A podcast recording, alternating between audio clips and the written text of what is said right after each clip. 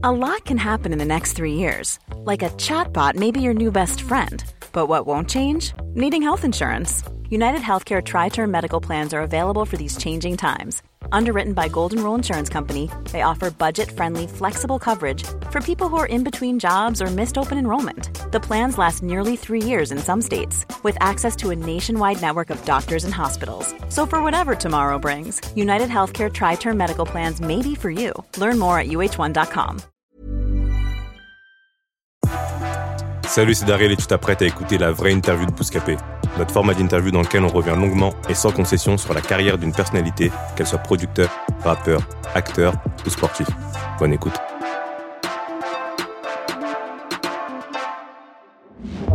La famille Traoré. Bah, salut à ça. Salut. Avant même qu'on commence l'interview, j'ai une première question qui a rien à voir avec l'interview. Pour chaque vraie interview, le concept, on demande à nos invités un lieu symbolique euh, où effectuer l'entretien. Et là, on pouvait penser que tu l'amènerais à Sarcelles ou à Beaumont. Tu as directement proposé chez toi. Pourquoi? J'aime bien me retrouver dans mon, dans, dans mon chez-moi, dans mon cadre. Ça, c'est un lieu euh, où je me retrouve souvent, où euh, je retrouve souvent mes amis, ma famille. Et euh, j'aime bien être chez moi. Aujourd'hui, on se voit bien évidemment pour parler de l'affaire de ton frère, Adama Traoré. Donc un combat que tu mènes depuis maintenant 6 ans, bientôt le 19 juillet prochain. Tu as été quand même relativement discrète euh, sur les médias, mais tu as quand même été amenée à faire pas mal d'interviews, euh, toutes en lien avec euh, le décès de ton frère. Dans cet entretien, on va essayer quand même de revenir sur la femme que tu es et ainsi de comprendre la figure que tu es devenue aujourd'hui. Donc dans la première question, je vais remonter à ton enfance. J'aimerais que tu m'expliques dans quel cadre familial notamment tu, tu grandis, comment tu évolues plus jeune et qu'est-ce que tu évoques toute cette période relative à ton enfance. Mon père nous a offert un très beau cadre familial. Vraiment, euh, j'ai envie de dire qu'aujourd'hui, euh, si je pouvais définir euh, ma famille, ma jeunesse, je dirais la famille formidable. la famille Traoré, on a une histoire, mais on a une belle histoire. Et c'est quand je parle du combat de mon frère, quand on parle de Adama, j'aime beaucoup revenir sur ma famille, parce que la famille Traoré est le socle du combat et de ce que je suis devenu aujourd'hui. Moi, j'ai grandi à Beaumont-sur-Oise. Euh, j'arrive là-bas quand j'ai trois ans. Mon père euh, est chef dans le bâtiment. Euh, donc, c'est une enfance qu'on passe beaucoup dans les champs. On va cueillir des prunes, on va cueillir des noisettes, des cerises. Et vraiment, il y a beaucoup de verdure là-bas. Donc, c'est une enfance très, très apaisée et assez calme. Et quand mon père arrive en France à l'âge de 17 ans, mon père va construire sa famille. Il va construire sa famille D'abord, dans des premiers mariages avec Françoise, avec Elisabeth, où j'ai euh, cinq grands frères et deux grandes sœurs. Et quand il va se séparer euh, d'elle, quand il va épouser ma mère, bah moi, mon enfance, mes vacances, bah, je les fais pas à Beaumont, je les fais pas à Paris, je les fais, je les passe à Bordeaux, à Bègle, dans la ville de Bègle, chez Françoise, chez la première femme de mon père. La famille Traoré est très très très liée et très soudée entre Paris, entre Bordeaux, entre mes grands frères. Euh, mes petits frères. La chance que j'ai eue, c'est celle que mes petits frères n'ont pas eue, c'est qu'ils n'ont pas grandi euh, euh, avec mon père, ils n'ont pas connu mon père, il est parti assez tôt. Et si aujourd'hui je pense que je suis devenu ce que je suis, c'est parce que mon père m'a beaucoup parlé. Mon père était quelqu'un qui était énormément dans le dialogue, qui était ouvert d'esprit, qui avait beaucoup voyagé et nous racontait notre histoire. Je, peux te, je pourrais te raconter mon histoire en long, en large, en travers. je pourrais te dire que Traoré, ça veut dire guerrier.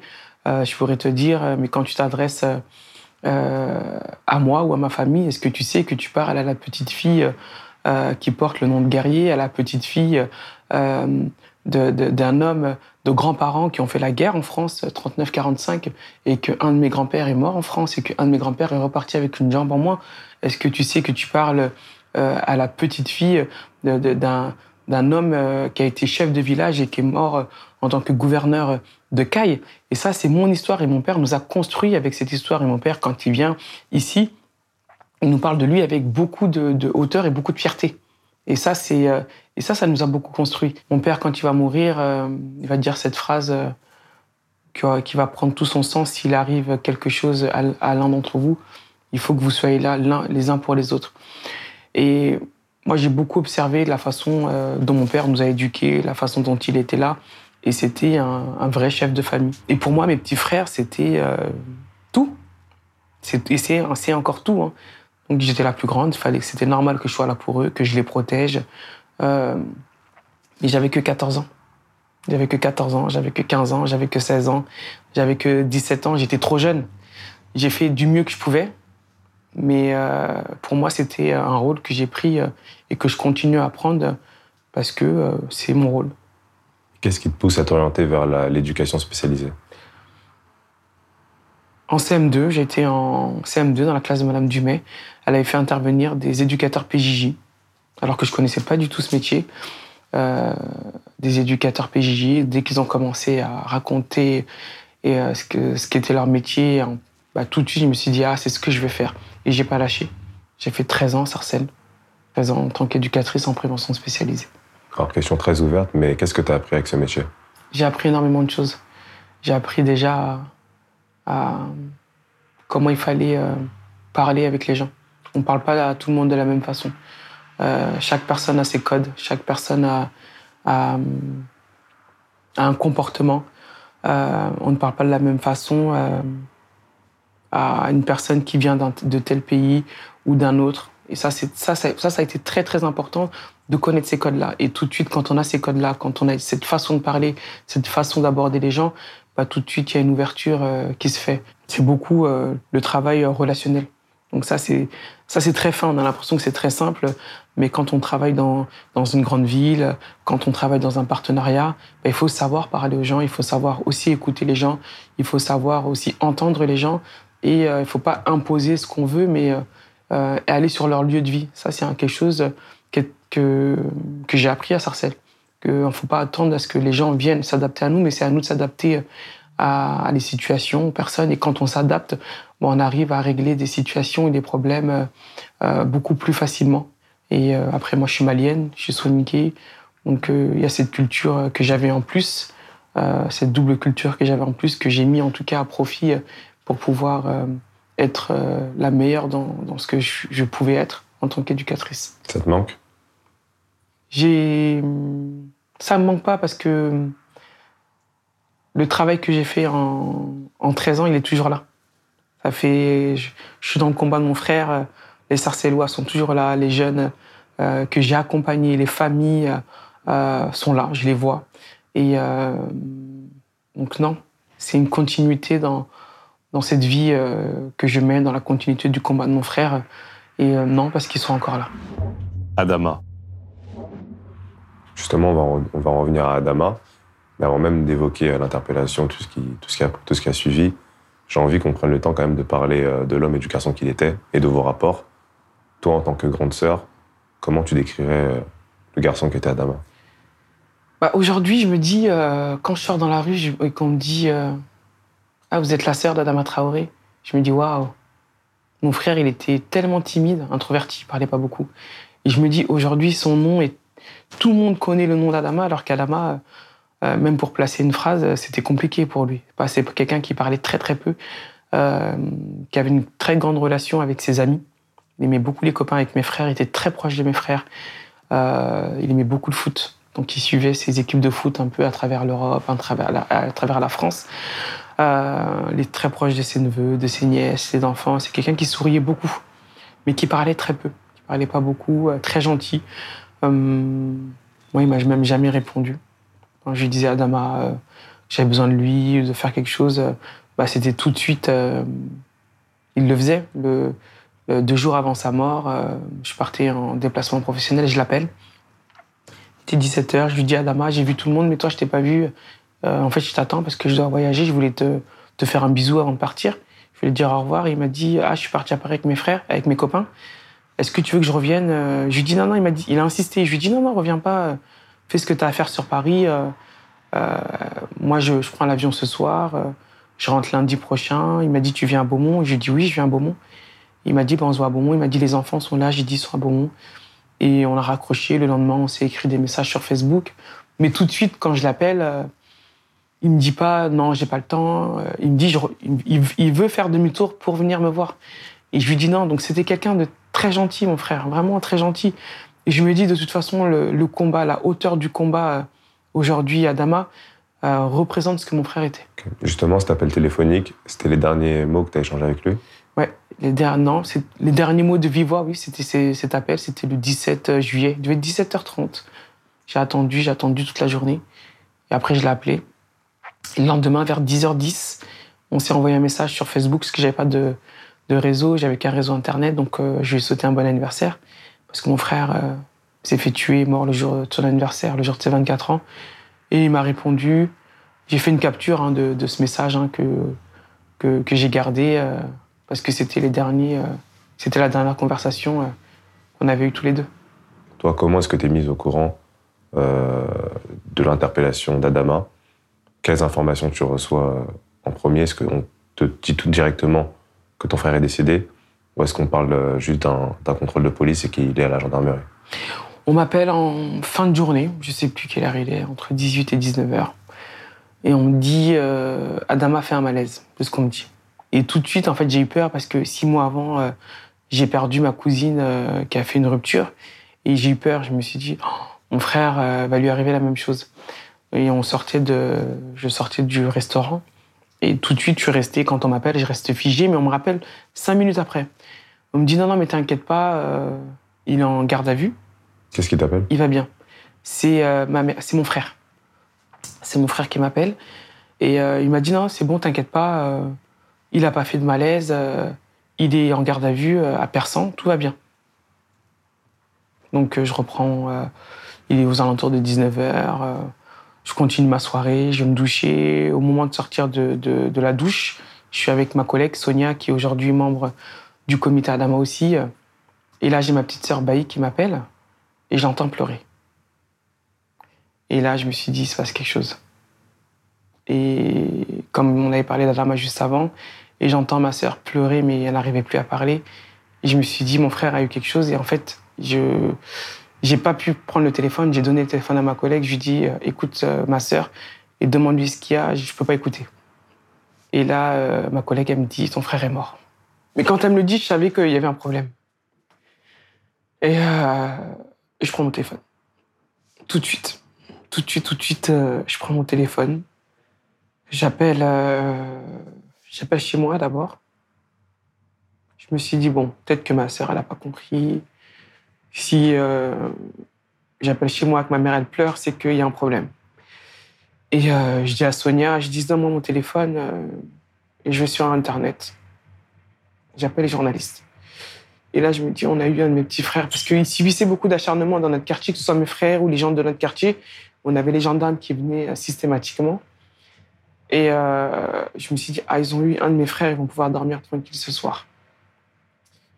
Donc euh, j'appelle les journalistes, j'envoie des messages, j'envoie des, euh, des mails, je leur dis voilà, on a tué mon frère, euh, les gendarmes ont tué mon frère, parce que j'avais une obsession à ce moment-là, tout de suite, qui, venait qui était dans ma tête, mais tout de suite, qui me lâchait pas, c'était on est en été, on est le 19 juillet, mon frère est mort, et je veux, je veux surtout pas, surtout pas, surtout pas que mon frère soit un fait divers de l'été et qu'en septembre on en parle dans une petite rubrique. Et en fait, ça, ça m'a obsédé tout de suite. J'avais peur qu'on oublie mon frère. Donc j'ai dit non, il faut que j'appelle les journalistes. Euh, mon, travail euh, me prenne un billet retour. Je prends l'avion tout de suite, dès le matin, euh, très tôt. Et j'arrive à Paris. Je vais capturer plein de photos. plein, plein, plein, plein de photos. De toute façon, on le voit dans mon téléphone qui a, qui a deux vies. Hein. Il y a la vie avant et après il y a la vie avec Adama tout le temps et je vais capturer plein plein de téléphones, des photos. Je recherche des photos de mon frère et euh, que je garde dans mon téléphone. Et quand j'arrive à Beaumont, j'arrive à Beaumont, on vient me chercher à l'aéroport et je dis à Siga, je lui dis attends avant de rentrer dans le quartier. Je me dis bon, euh, si je rentre, si je passe le quartier, ça y est, ma vie elle va. Je savais que ma vie allait changer, mais j'avais besoin de, temps. Je lui ai dit on est resté une demi-heure. Je lui ai dit je suis pas prête. Et j'imaginais le quartier. Je me suis dit, si j'arrive au quartier et que je vois tout le monde dehors, c'est que mon frère, il est vraiment mort. Et, euh, on y va, on rentre dans le quartier. Et là, on rentre dans le quartier, je vois tous les regards sur, ma, sur la voiture. Et euh, je regarde tout le monde. Je m'arrête pas. Je me dis, waouh, mon frère, il est vraiment mort, c'est pour de vrai. Et là, je rentrais dans, je rentrais dans le, dans le réel. Je rentrais dans du vrai. Et je suis rentré chez moi. Je suis monté chez ma mère. Et il y avait toute ma famille. Et j'ai dit, on a tué mon frère, bah, ils vont pas, on, va, on les laissera pas comme ça. J'ai mis mes baskets, Je me suis échangé, je me suis habillé, on est sorti dehors. Je suis sorti dehors et euh, on a erré dehors toute la nuit. on, fait, on faisait que ça. Les avocats, après, voilà, tout, tout, tout s'est enchaîné, quoi. Mais on n'a même pas. Euh, en fait, pas, on n'a pas laissé le temps en pleurs. On pouvait. C'est ça, que j'allais te poser comme question. C'est une réaction hyper rapide. Non, non, mais je voulais pas qu'on oublie mon frère. Donc c'est soit je m'asseyais et je pleurais, et je laissais le temps passer, et les gens venaient nous faire les condoléances, tout ça, ou soit bah, je pleurais un peu et je repartais. Le combat. Mais justement, avec cette, avec cette euh, mentalité-là, comment t'es quand même parvenu à rester calme et tempéré quand on apprend une nouvelle comme ça?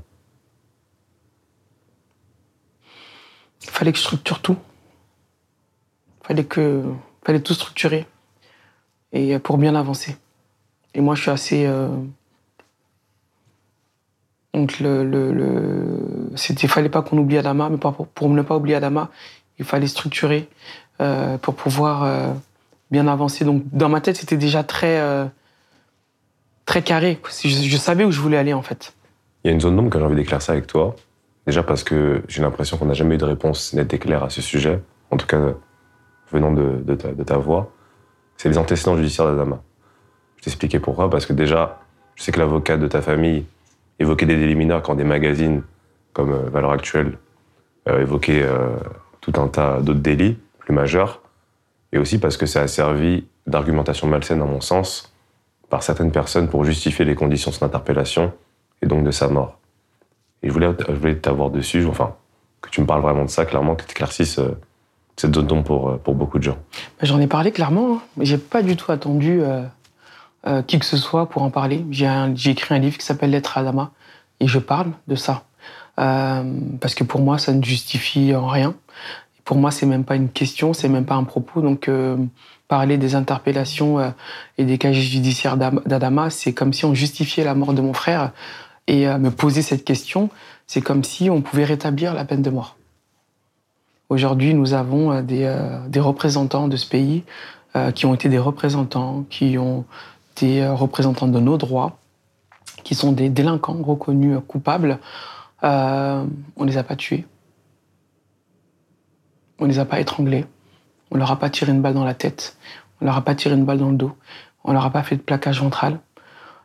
Aujourd'hui, en parler, j'en ai parlé ouvertement, mais je pars du principe que me poser la question, c'est comme si on justifiait la mort de mon petit frère et qu'on était dans un pays, en France, où la peine de mort qui a été abolie euh, pouvait être établie par euh, des personnes autres que la justice, que ce soit des policiers des gendarmes.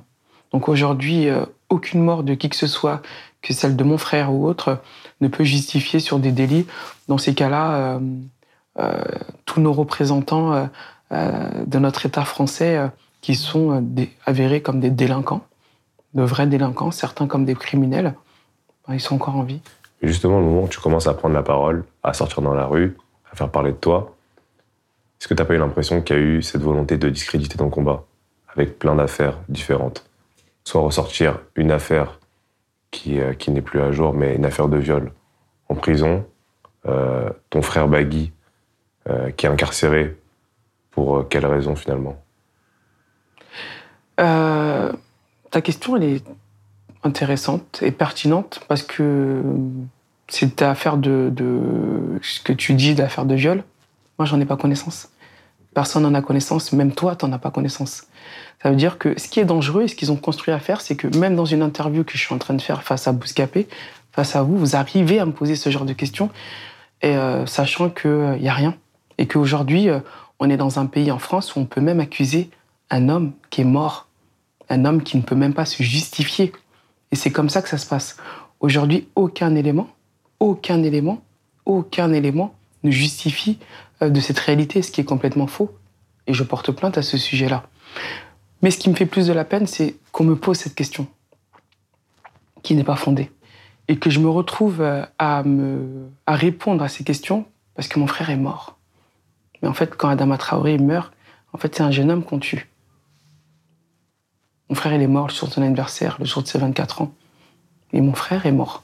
Et mon frère est mort parce que des gendarmes l'ont tué. Mon frère est mort parce que c'était un homme noir. Et en fait, rien, rien ne justifie cela. Après, ils peuvent dire ce qu'ils veulent. Même moi, alors je vous parle, je suis mis en examen. Même moi, je n'ai pas de casier. Je suis mis en examen. J'ai été mis en examen. J'ai gagné mes procès. Mais je suis moi-même mis en examen. Parce que je réclame juste la vérité et la justice pour mon frère. Donc après, euh, entretenir cela, j'ai envie de dire, tous les grands combats ont été entretenus par des accusations euh, et des mensonges. Ok. Par rapport au combat, comment vient l'idée de créer le comité Vérité et Justice pour Adama On s'est entouré de, bonnes personnes tout de suite, euh, des militants comme Almami Kanouté, comme Samir Elias, comme Youssef Brakni, qui eux sont militants de base et ensuite vont former en tout cas ce collectif. On va mettre il y aura des photographes qui vont arriver, comme Noman, comme La Meute. Euh, ensuite, euh, hmm, le quartier, par contre, euh, c'est un comité qui va se créer avec les amis d'Adama, mes frères, mes amis à moi. Aujourd'hui, vous avez ce rendez-vous, vous l'avez fait avec Nafi. Nafi, que je ne connaissais pas, mais que j'ai connu à travers le combat de mon frère. Euh, ou des collègues aujourd'hui qui sont dans le comité, mais chacun avec euh, ses compétences et chacun avec en tout cas l'idée euh, de ce qu'il pourrait apporter, de la tâche qu'il pourrait faire. Donc c'est un comité aujourd'hui qui est, qui ressemble à, monsieur et madame tout le monde. Vous comptez combien de personnes dans ce comité aujourd'hui? On est une dizaine. Ok. Et il y avait autre chose par rapport un peu au fonctionnement du comité Question que beaucoup de personnes se posent, et moi en l'occurrence, c'est par rapport au t-shirt Justice pour Adama. Parce que je sais qu'il y. Hum, c'est des shirts qui peuvent être achetés par n'importe qui pendant les rassemblements, même sur Internet, si je dis pas de bêtises. L'argent qui est récolté pour, euh, pour ces t-shirts, elle va dans les, elle va dans les caisses de, du comité. Ça fait six ans qu'on se bat et c'est très bien aussi euh, que cette question soit posée, que les gens puissent le savoir, que l'argent c'est le nerf de la guerre et qu'aujourd'hui tout est payé, tout est payé pour les gendarmes. Je suis la famille de victime, nous sommes la famille de victime. Adama Traoré a été tué nous sommes la famille victime, mais l'État français paye tout pour les gendarmes et ne paye rien pour nous. Euh, malheureusement, aucune famille, personne ne se prépare à mettre de l'argent de côté, à épargner pour se dire un jour on va peut-être tuer mon fils ou ma fille parce qu'il vient d'un quartier, parce qu'il est noir. Non, ça nous tombe dessus.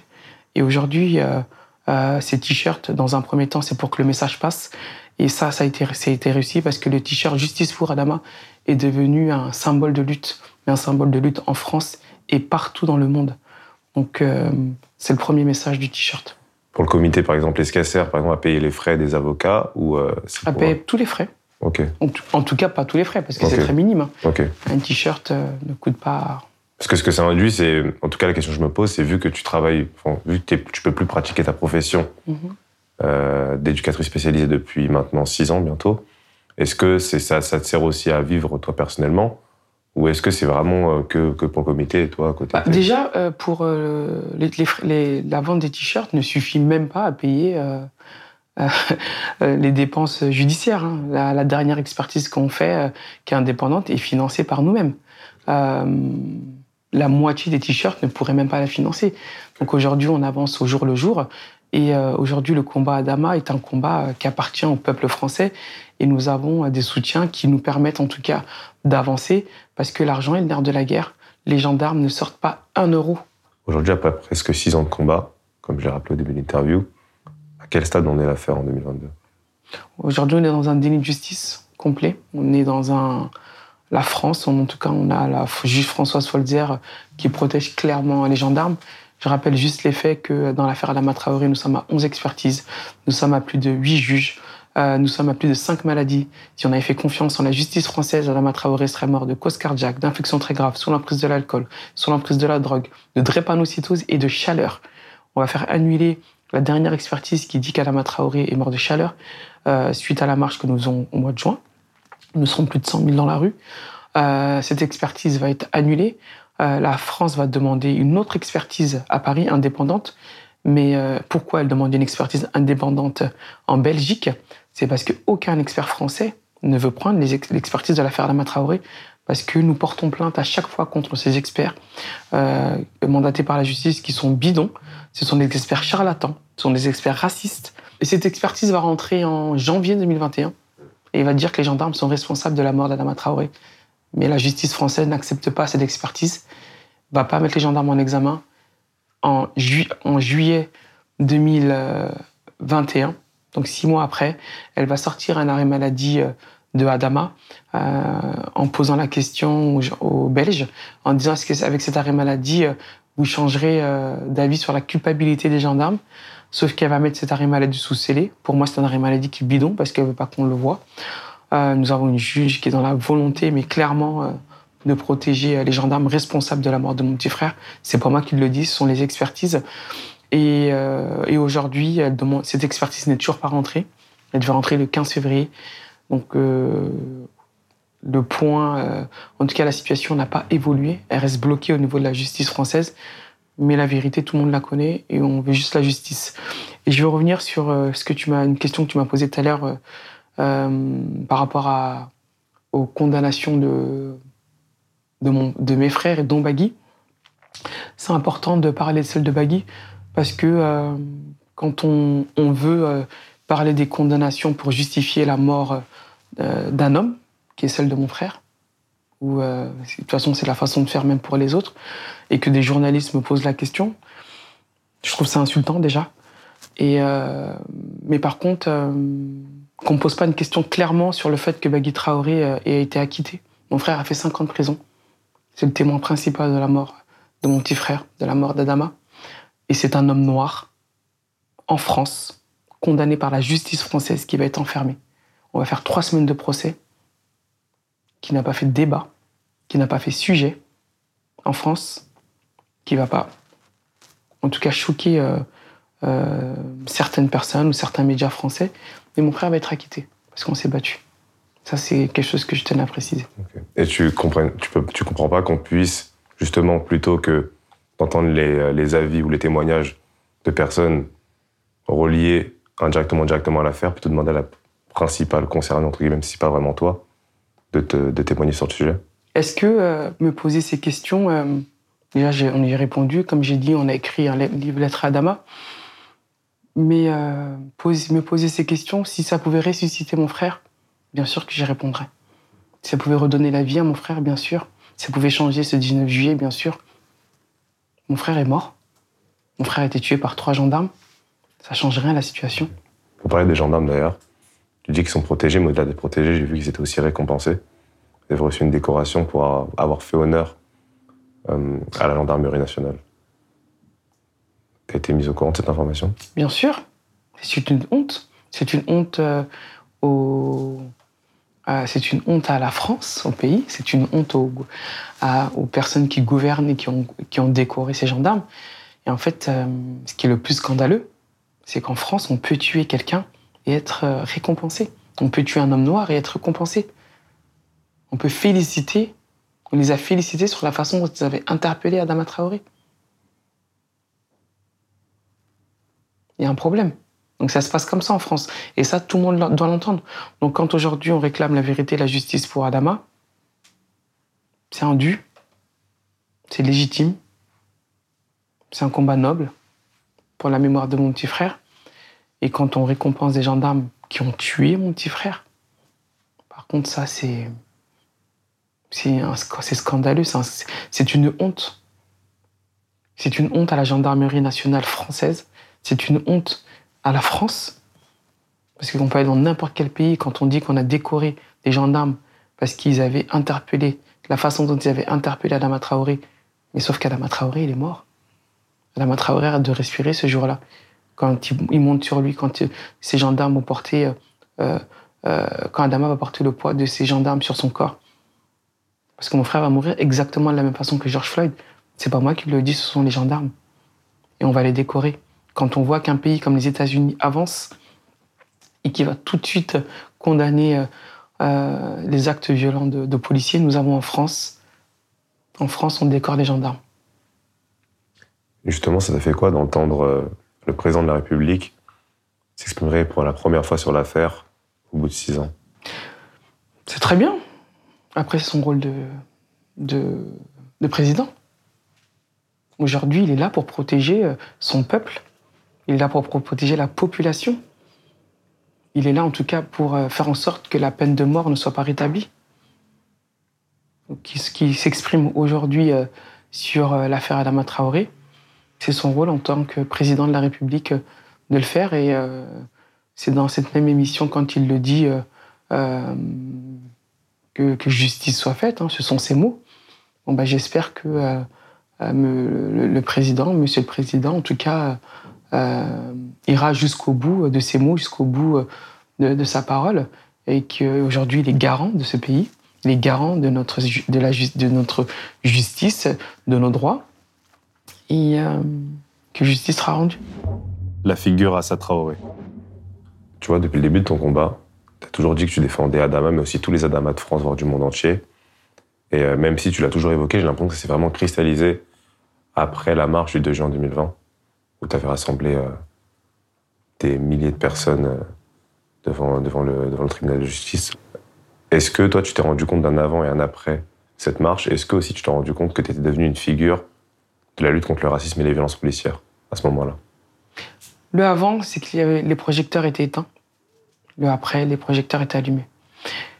C'est ce que je dis à tous les journalistes et à toutes les personnes qui nous posent la question. On rassemble pas euh, du jour au lendemain euh, plus de 100 000 personnes dans la rue. Non. Le comité Adama, on a fait un travail. Il y a un travail de terrain qui a été fait pendant quatre ans. On, on, a, été, euh, on a créé des liens de, solidarité. On a créé des alliances avec plusieurs mouvements, que ce soit les sans-papiers, les, violences faites aux femmes, les étudiants, les écolos, toute forme de, combat, nous avons été créés euh, du, lien et de la solidarité. Euh, on a fait des tournées de quartier qu'on continue à faire. On a été dans les villes les plus reculées de France. On a été en tout cas vers euh, le peuple français, vers les personnes. Et quand il y a cet appel qui est fait, c'est quatre ans de travail. Les projecteurs étaient éteints. Les projecteurs se sont allumés sur tout ce travail qu'on a pu faire en quatre ans, avec les petits moyens euh, qu'on avait. En tout cas, on, a essayé d'être présent euh, et de dire que le combat Adama, quand on demande la justice pour Adama, on peut pas être spectateur d'une autre injustice. Pour moi, c'était pas possible. Je peux pas demander à vivre dans un pays libre, dans un pays où tout le monde euh, peut se sentir bien, en, combattant que ou en regardant que mon injustice, parce que ça, ça serait faux de dire qu'on pourrait vivre dans un pays libre si d'autres vivent des injustices. Donc euh, le combat, en tout cas Adama, a été dans ce sens-là de dire bon bah aucune injustice ne devra euh, rester euh, impunie. Tout le monde aujourd'hui a eu les a eu les yeux rivés sur la France, pas sur Assa Traoré, mais sur la France. Un peu aussi Assa Traoré. Sur la France. Oui, mais quand on regarde Assa Traoré, c'est pas juste on regarde une personne. Pourquoi on regarde cette personne? Pourquoi on regarde Assa Traoré? On regarde Assa Traoré parce qu'un peuple s'est levé pour dénoncer euh, la discrimination, le racisme et les violences policières. On a fait en sorte que la question des violences policières soit mise au plus haut. On a fait en sorte que la question de la discrimination et des injustices soit mise au plus haut. Donc oui, quand ça traverse les frontières et quand on regarde, c'est pas Assa Traoré qu'on regarde. On regarde ce qui, pourquoi on la regarde. Et en fait, on met en, on met en lumière, on tire le rideau sur euh, le comportement euh, euh, de violence policière, raciste et discriminant qu'on peut avoir en France. Mais tout le monde le fait ce jour-là. Ça veut dire que quand on est devant le tribunal, c'est tout le monde, c'est pas que le comité Adama. Nous avons la jeunesse euh, qui va sortir, la jeunesse des quartiers, la jeunesse des centres-villes, ceux qui subissent les violences policières, ceux qui ne la subissent pas, euh, de toutes les couleurs, de tout horizon, de toute origine, ou pas. Tout le monde était là ce jour-là. Si tout ce qu'on avait pu faire, tout ce qu'on a fait, si ça avait pu ressusciter mon frère, il aurait déjà ressuscité un milliard de fois mais Adama Traoré ne reviendra plus jamais. Par contre, le combat, on le mène pour vous, on le mène pour tous les autres Adama Traoré, pour toute cette jeunesse-là, pour toutes les personnes qui veulent vivre, pour toutes les et dire que chaque vie compte. Donc oui, à ce moment-là, on incarne ce message-là, on incarne cette force-là, on incarne en tout cas de la vie. Parce que quand on va marcher, c'est pour dire que la vie, elle compte et que chaque vie compte et que personne n'a de droit de mort sur la vie de qui que ce soit, que personne ne doit subir aucune, aucune injustice et que tout le monde a le droit d'être acteur du pays dans lequel il vit et d'être acteur en France. Justement, à ce moment-là, quand tes paroles, tes actes ont un poids, que tu as un comité qui réunit des milliers de personnes, même au travers de meetings comme tu as pu en faire un le 25 janvier dernier, est-ce que tu as vu la politique comme une suite envisagée Envisageable. Je me suis mis un objectif Je ne l'ai pas encore atteint. La mise en examen des gendarmes et une condamnation. Et après, on verra. Si je te dis le mot Louboutin, qu'est-ce que ça t'évoque? Louboutin, ça m'évoque euh, une marque, en tout cas, qui a décidé de prendre en question euh, euh, la, question des violences policières, de la discrimination et du racisme, et qui a décidé de, l'utiliser à travers sa marque. Et que aujourd'hui, la question des violences policières, du racisme, faut que ce soit aussi la question des riches. Ça ne peut pas être que la question des personnes des quartiers ou des personnes pauvres. Pour moi, c'est important que ça devienne une question aussi de riches et qui prennent des positions et qui dénoncent euh, ces questions-là, qui dénoncent euh, les violences policières, le racisme et la discrimination. Et aujourd'hui, euh, ils l'ont fait à travers cette paire et je trouve ça très bien. Avec du recul, est-ce que tu comprends la polémique que ça a pu engendrer? Pas du tout. Pas du tout? Non.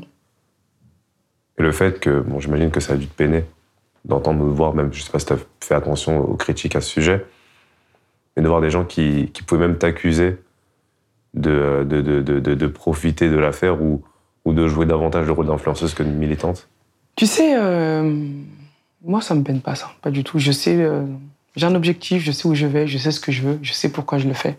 Je suis la sœur d'Adama Traoré. C'est mon petit frère. Le combat de mon frère, je le mène comme je veux, comme j'ai envie. Ça fait six ans que nous sommes là. Et je pense que euh, si le comité Adama l'avait fait autrement, vous ne serez pas là dans mon salon, on ne serait pas là. Et j'ai envie de dire à tous ces gens, je vous donne mon frère, je vous donne ma vie, mais par contre, vous donnez un membre de votre famille, vous donnez la vie d'un membre de votre famille, vous prenez toutes les vides cassées qu'il y a autour, vous prenez tout ce qui va avec, et je vous mets un diamant, des un milliard de diamants dessus. Personne ne prendrait cette vie-là personne. Le combat Adama, je l'emmènerai le plus haut possible. Et aujourd'hui, le combat Adama a traversé les frontières, a traversé l'hexagone. Son nom est inscrit partout. Aujourd'hui, le monde entier sait ce qui se passe grâce au nom de mon petit frère. Et qu'aujourd'hui, qu'en France, il y a la, question de la violence, des violences policières, de la discrimination est là. Et aujourd'hui, si on a fait en sorte que la question qui touche les populations de, des quartiers populaires, d'une population assez pauvre et en devient, qu'on l'impose chez euh, des riches, c'est très bien. C'est important. Ils doivent prendre position. Ils doivent parler. On a parlé d'Assa Traoré, la militante. J'ai envie de parler d'Assa Traoré, la mère de famille. Comment la mère que t'es, qui a trois enfants, si je dis pas de bêtises, est parvenue à expliquer donc à ses enfants ce qui est arrivé à leur oncle? C'est mes enfants qui m'ont expliqué ce qui arrivait à leur oncle. C'est eux qui étaient là. J'étais pas là, moi. Ils étaient là bien avant moi. Ils ont vu ce qui s'est passé. Et aujourd'hui, le combat Adama, c'est leur combat. Je le dissocie pas du tout de ma vie. Adama, c'est leur oncle. Aujourd'hui, mes, mes enfants ont une histoire, ont un bagage. Mais ils ont une histoire qui est énorme. Une histoire euh, qui, dans 30 ans, dans 40 ans, dans 50 ans, on pourra, ils pourront dire c'est ma famille, c'est mon oncle, c'est notre combat. On a changé un système. Et euh, c'est un combat qui est là et qui porte euh, avec beaucoup d'amour, parce que c'est leur oncle, c'est ma famille. Et ils connaissent Adama. Donc pour moi, il n'y a, a, aucun. Ça n'a pas été dissocié de ma famille. Est-ce que cette affaire n'a pas conditionné indirectement, comme directement, la mère que tu es aujourd'hui? Soit par rapport à tes craintes, par rapport à ta perception du futur pour tes enfants, ou autre? Non, après, je suis une mère comme toutes les autres mères. Je pense que la mère que je suis, c'est la mère que, que les autres mères sont, où on veut que son enfant soit bien, son enfant soit épanoui, que son enfant joue dehors, euh, fasse du roller et à la corde à sauter sans qu'il se passe rien, qu'elle ait acheté du pain sans problème, euh, qu'il vive dans le meilleur espace, dans la plus grande des libertés, sans se faire contrôler. Je pense que une mère veut juste le bien de son enfant. Que fera Assa Traoré si elle parvient un jour à rendre justice à son frère? J'y parviendrai à rendre justice à mon frère, j'ai déjà gagné. J'ai déjà gagné. Parce que le monde entier connaît la vérité sur la mort de mon petit frère. C'est pas moi qui le dis, ce sont les gendarmes. Ils disent que dans cet appartement, Adama a pris le poids de nos trois corps, que l'un est monté sur, son, sa, sur sa cage thoracique, sur le, le cou et les jambes, qu'Adama a dit Je n'arrive plus à respirer. C'était les derniers mots de mon frère. et qu'on a jeté mon frère dans cette cour de gendarmerie et que les pompiers ont insisté pour qu'on lui retire les menottes. Parce que c'est un jeune homme de 24 ans et qu'on ne peut pas le laisser mourir. Les experts ont parlé. J'ai que la dernière expertise faite par les Belges dit clairement que les gendarmes sont responsables de la mort de mon petit frère. La vérité, je l'ai. Donc j'ai gagné. Maintenant, il me reste la justice et je l'aurai. Je sais qu'il y a une marche qui est prévue le 2 juillet prochain. Le 2 juillet, je donne rendez-vous à tout le monde à Beaumont-sur-Oise parce que le combat continue. Six ans, six ans de combat. Cette année, on va commémorer une fois de plus la mort de mon petit frère. Donc ça, va se faire à Beaumont, une marche. Et euh, on remercie en tout cas aussi tous les artistes qui chaque année euh, viennent faire passer un bon moment. Parce que le combat, il faut aussi des, des, il y a aussi des enfants qui sont là, des familles qui sont là, qui nous soutiennent toute l'année. Et pour moi, c'est important euh, que de leur apporter chez eux, en bas de chez eux. C'est ce que je disais au début. C'est important de venir sur le lieu de vie des personnes et que ces artistes puissent venir apporter aussi un peu de plaisir à tous ces enfants, à toutes ces familles, à toutes ces jeunesses. Mais on va marcher pour continuer à réclamer la vérité, la justice. Et ce que vous pouvez nous souhaiter, c'est la mise en examen des gendarmes et une condamnation et un procès public vous pourrez venir avec vos caméras et filmer et retranscrire. ça, on arrive à la fin de l'interview. J'ai une dernière question. Est-ce qu'il y a un sujet dont tu aurais aimé parler et qu'on n'a pas abordé? Non, tous les sujets ont été abordés. Je pense. On a tout dit? Bon, bah alors je te remercie. On a tout dit. Merci à toi. Merci à vous, merci à toi. Merci à toi d'avoir écouté en entier ce nouvel épisode de La Vraie Interview présenté par Bouscapé. Abonne-toi au podcast La Vraie Interview sur ta plateforme d'écoute préférée pour ne rater aucun épisode. Pour que le podcast remonte dans les classements, tu peux aussi nous laisser une bonne note. Une fois que c'est fait, n'hésite pas à aller découvrir les autres podcasts de Bouscapé.